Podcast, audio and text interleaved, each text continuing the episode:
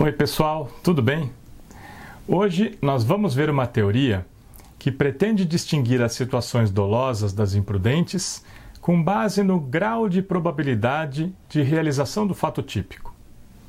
Assim como as teorias volitivas e também a teoria normativa que eu apresentei antes, essa proposta também pressupõe a necessidade de existência de um elemento cognitivo na conduta do sujeito, e esse elemento cognitivo também consiste na ciência do risco de realização do fato típico. O que muda é o critério distintivo. Não é nem a atitude do sujeito diante desse risco e nem a valoração da qualidade desse risco pelo intérprete. O aspecto que distingue os casos dolosos dos imprudentes é o grau de probabilidade da realização do fato típico, ou seja, o potencial do risco de implementação desse fato típico. Essa probabilidade é avaliada por uma valoração que tem uma natureza similar à que classifica o risco como sério. O que muda é o critério de classificação. Em vez de o sujeito considerar que o risco é sério, ele deve considerar provável a possibilidade de realização do fato típico. Comparando os critérios com base nos conceitos, eles parecem ser muito similares. Mas a consideração da probabilidade é mais vaga e indeterminada.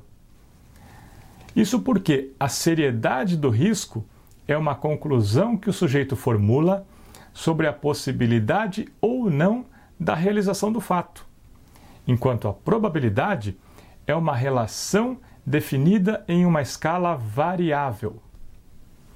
Isso é, a seriedade do risco é definida como um sim ou não, e a probabilidade como um mais ou menos. Como a probabilidade é dividida em graus, essa teoria é criticada por dois motivos. O primeiro é a impossibilidade de dimensionamento da probabilidade nos casos concretos. E o segundo é a inexistência de uma quantidade determinada de probabilidade que seja suficiente para a classificação do fato como doloso. Vamos ver esses dois problemas.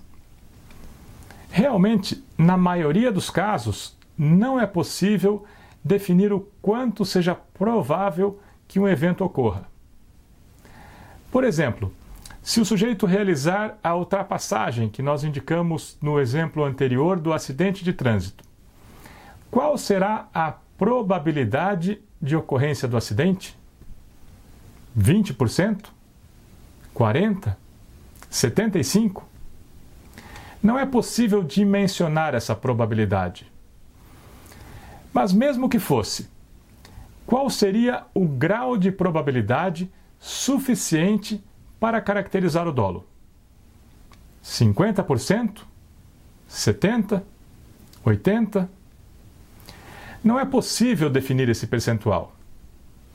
Aliás, no caso da roleta russa, nós podemos ver como isso é problemático. Se for colocado um cartucho carregado em um tambor de seis balas de um revólver, na primeira vez em que se puxa o gatilho, a probabilidade de disparo é de 16,66%. Na segunda vez, é de 20%. Na quinta vez, será de 50%. Mas qual a diferença entre esses três casos para a classificação da conduta como dolosa? E mais do que isso, se 16,66% já é suficiente para configurar o dolo, como explicar que um percentual de probabilidade tão baixo seja idôneo para considerar uma conduta dolosa? Esses problemas tornam o critério insuficiente, tanto como fundamento teórico, como também como instrumento prático. E por esses motivos, atualmente o interesse por essa teoria é inferior ao que despertam as outras teorias. Ela é pouco utilizada. Mas, como foi uma teoria bastante discutida, é importante ter conhecimento da sua existência e também das suas características e deficiências. No próximo episódio, vamos analisar uma teoria que parte das mesmas bases cognitivas e volitivas das teorias da vontade, mas propõe um outro critério para a classificação dos fatos como dolosos ou imprudentes. Trata-se da teoria da atuação com vontade de evitar o fato típico. Na próxima semana, vamos ver o que é isso. Até lá!